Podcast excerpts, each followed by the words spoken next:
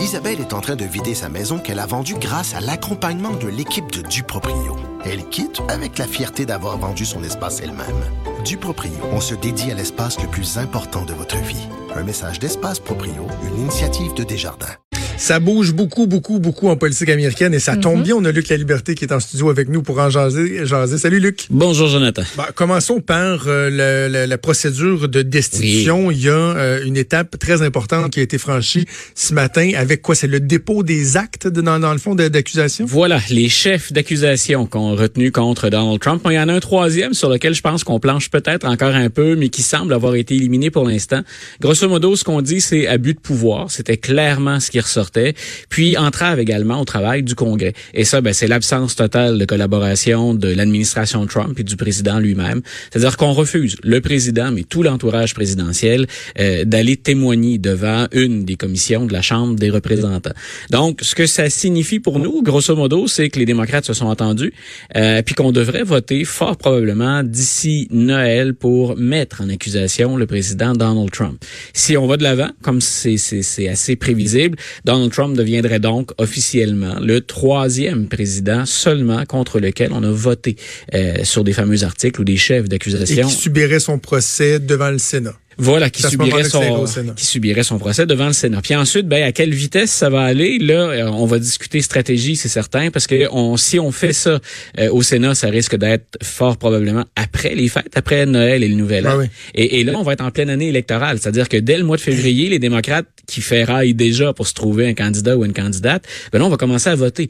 Euh, alors que souhaitent les démocrates, que souhaitent les républicains. Euh, on verra. Est-ce que les démocrates, est-ce que les républicains veulent se débarrasser de ça le plus rapidement possible? Est-ce que Mitch McConnell, qui est le meneur des républicains, pourrait dire, euh, moi je soumets ça aux voix tout de suite, on vote puis on met ça de côté. Euh, est-ce qu'on souhaiterait plutôt peut-être étirer même l'élastique puis euh, empiéter sur la campagne démocrate? Parce que c'est certain que si on parle de destitution, on va moins parler des candidatures démocrates. Donc il y a du oui. pour et du contre dans les dans les deux camps et c'est une très très grosse année qui nous attend. Est-ce que l'obstruction à elle seule est un, est un motif de destitution? J'imagine que oui, Oui. c'est une des Oh. deux accusations. Donc, ça veut dire, théoriquement, là, Oui. le Sénat pourrait dire, ben non, finalement, il, est- il est pas coupable du, du, du premier chef en ce qui, en ce qui touche les relations de lui avec, l'Ukraine, mais que clairement, il y a eu obstruction au travail de la Chambre et que On ça, ce serait un motif. Voilà, on n'est pas obligé de voter hein, dans le cadre d'une destitution. On n'est pas obligé de prendre en bloc l'ensemble des accusations. Euh, Bill Ok. Clinton avait, je pense, à l'époque, c'est la, la- la dernière fois, la plus récente, je pense qu'on est allé jusqu'à sept chefs d'accusation. Euh, on n'a pas à retenir l'ensemble des chefs d'accusation. C'est un peu l'équivalent d'un procès au terme duquel ben, tu peux être coupable de certains chefs et pas d'autres. Euh, en même temps, ben, les républicains, tu l'as dit, hein, la question elle était théorique. En même temps, les républicains ont annoncé la couleur. là, on va sauver Donald Trump. Donc, ne Ah vous oui. attendez pas à, ne vous attendez pas à quelque chose de- de- d'extraordinaire. Peu importe ce que vous ont dit les 5 600 constitutionnalistes sur euh, sur ce que fait le président puis sur la gravité des gestes qu'on lui reproche, nous on sauve la mise. On pense que tout ça c'est- ce n'est qu'une façade, ce n'est qu'un jeu politique. Puis ben grosso modo le message qu'on envoie, vous voulez plus de Donald Trump, allez voter au mois de novembre 2020. Ouais. OK, parlons de l'enquête sur l'enquête maintenant, parce qu'il y a eu l'enquête de Robert Mueller qui a été, euh, le rapport qui a été déposé il y a quelques mois de ça. Et là, il y a eu un rapport sur cette enquête-là, à savoir si ça a été fait selon des motifs qui étaient valables, si l'enquête a été bien conduite.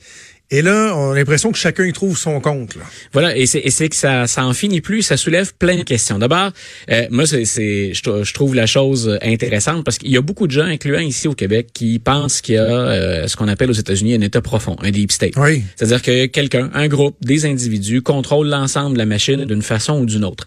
C'est pas une thèse qu'on peut, je pense, généraliser. Il y a des intérêts qui interviennent dans la machine, ça c'est très clair. Il n'y a pas un président ou pas un congrès qui peut contrôler tout ce qui se fait dans tous les ministères actuellement. Maintenant, est-ce qu'il y avait vraiment un deep state, quelqu'un qui, de l'intérieur, voulait une enquête contre Donald Trump? Ce que l'inspecteur général Michael Horowitz a remis hier comme rapport, c'est oubliez ça.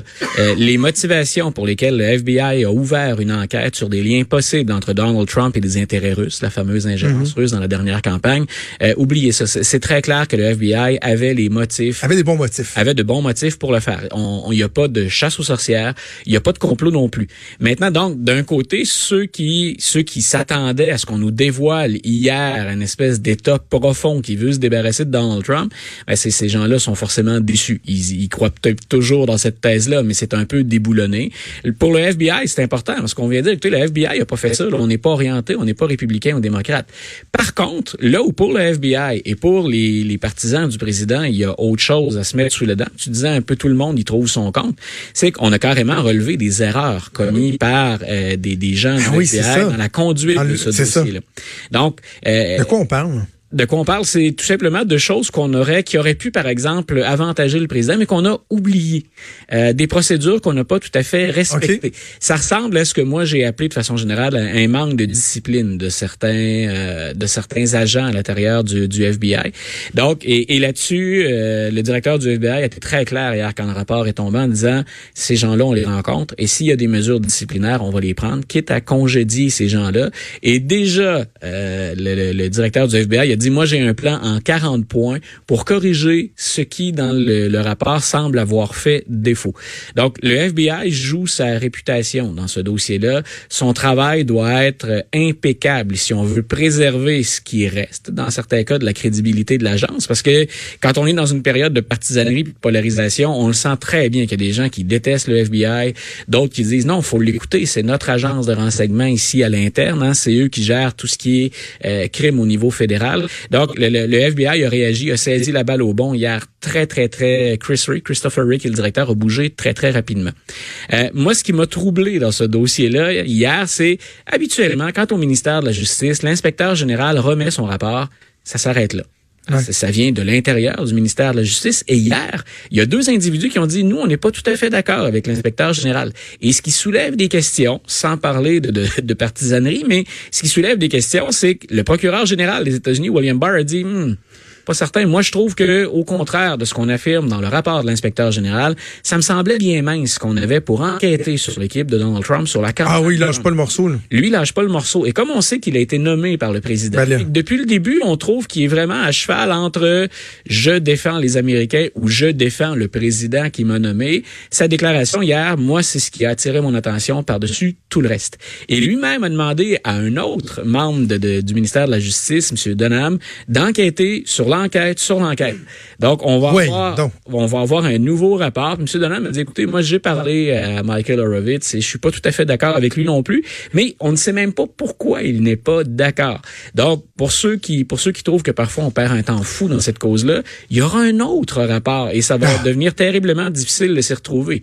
Mais je répète, ce qui, ce qui accroche, ce qui est le cœur de ce dossier-là, à mon avis, c'est comment se fait-il qu'au sein même du ministère de la Justice, on semble retrouver deux clans?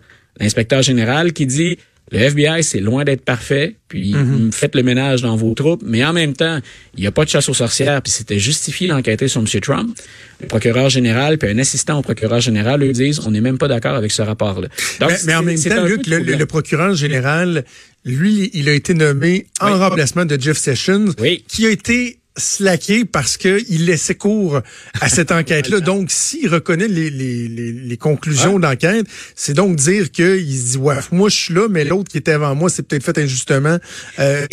Mais voilà, mais tu, tu expliques très, très, très bien, c'est très, très concret pourquoi c'est problématique la situation actuelle. Quand Jeff Sessions s'est récusé, qui a refusé d'intervenir dans le fameux dossier où, au tout début, il a posé le geste qu'un procureur général devrait poser habituellement. On avait beau le considérer comme partisan, on avait beau dire que c'était l'homme de Donald Trump, il était en conflit d'intérêts et c'était sage de sa part de se retirer. Et parce qu'une fois nommé, rappelons-le, le procureur général, et, et, on parle pas de choses à prendre à la légère. Des fois, les gens disent est-ce que c'est si grave que ça? Procureur général, une fois nommé, il est là pour les Américains. Il n'est pas là pour le président des États-Unis. Il sert la justice aux États-Unis. Et là, ce qui est, ce qui est assez clair depuis que William Barr a été nommé, c'est qu'il va au-devant des coups pour prendre la défense du président. Rappelle-toi, par exemple, ce qu'il a dit quand Robert Mueller a parlé. M. Mueller est très clair en disant, moi, je dépose pas d'accusation parce qu'au ministère de la Justice, on dit que c'est pas mon travail, mais il y a un certain nombre de choses graves que je note là-dedans. Puis je peux pas vous dire que le président est pas coupable. Je peux pas l'exonérer. Euh, puis William Barr est intervenu tout de suite pour orienter le contenu du rapport Mueller quand il l'a présenté. Il nous a résumé un 400 pages de texte à quatre points qui disait pas tout. Donc, je suis pas en train de vous dire que le procureur général des États-Unis est malhonnête. Je suis en train de dire qu'il sort un peu du cadre habituel dans lequel un procureur général exerce ses fonctions.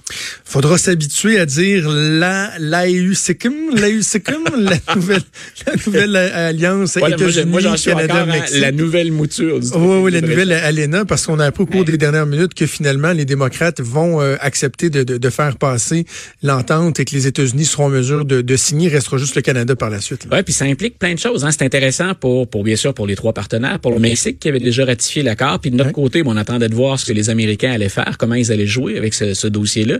Donc ça, ça, implique tout ce beau monde, incluant nous ici. Euh, mais en même temps, c'était euh, c'était intéressant de voir travailler Nancy Pelosi, Pelosi dans ce dossier-là, mm-hmm. parce que on craignait du côté démocrate de plus en plus de ne pas satisfaire les progressistes avec le nouvel accord de libre échange.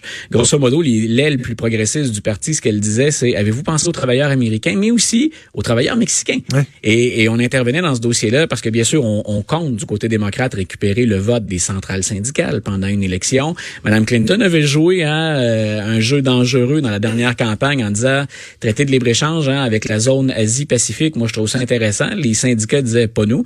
Euh, donc habituellement, c'est un appui les, les, les, syndicats dans plusieurs États, en tout cas pour le, le, le Parti démocrate. Donc Mme Pelosi voulait pas se mettre à dos son aile progressiste. Elle voulait pas non plus faire voter ça à la Chambre puis se retrouver avec une défaite sur les bras en disant ce sont les progressistes qui m'ont largué. De l'autre côté, Mme Pelosi, ben, elle vient de mettre le pied au plancher pour la procédure de destitution. Dire non à un accord de libre-échange, c'était donner l'impression à la veille d'une année électorale que peu importe ce que Donald Trump va faire, nous, on considère ça négativement. C'est comme si on avait un acharnement à, aller à l'encontre de n'importe quelle mesure. Et, et, on en a besoin de ce traité de libre-échange-là. Et soyons honnêtes, il est pas mauvais. Euh, donc, Mme Pelosi a choisi finalement en disant, regardez on a bien travaillé ensemble. Ça, bien sûr, c'est la déclaration officielle de ce matin. Euh, ce que ça veut dire, c'est qu'on est prêt sur ce volet-là à concéder une victoire à Donald Trump. Et M. Trump peut se targuer, pas comme il le fait ce matin en disant que c'est le meilleur traité de l'histoire, mm-hmm. mais il a effectué des gains, soyons honnêtes. Donc, euh, les gains sont pas majeurs, mais il y a des gains. Il a effectivement livré la marchandise. Il avait dit, je vais vous négocier un meilleur accord qu'Obama ou que ce que les démocrates avaient fait auparavant. Donc, il a livré la marchandise pour ses partisans. Donc, on était mieux, je pense, de, ne serait-ce qu'au plan politique, d'aller en ce sens-là. On a besoin pour les Américains de ce traité de libre-échange, puis il y avait une limite à jouer le jeu de l'opposition politique. Mais je rappelle, ce qui euh, handicapait Mme Pelosi dans ce dossier-là, c'est sa propre aile progressiste. Est-ce qu'elle était capable de leur faire entendre raison, de les convaincre que stratégiquement, c'était mieux de voter oui à ce moment-ci, mmh. puis ensuite de se concentrer sur la procédure de destitution? Et dire qu'il y en a qui croyaient que Justin Trudeau avait tout fait planter ça. Là. Il n'y aurait plus d'accord de, libre-échange avec les États-Unis ben et le Mexique à cause d'un simple gang galon. parce que la mâchoire des membres de l'entourage ben de Trump était tombée, semble-t-il. Et their jaw dropped. Finalement, ça aura donné juste un bon sketch de Saturday Night. Là. euh, Luc, je te remercie. On se reparle plus tard cette semaine. Bye, bonne fin de journée. Vous écoutez Franchement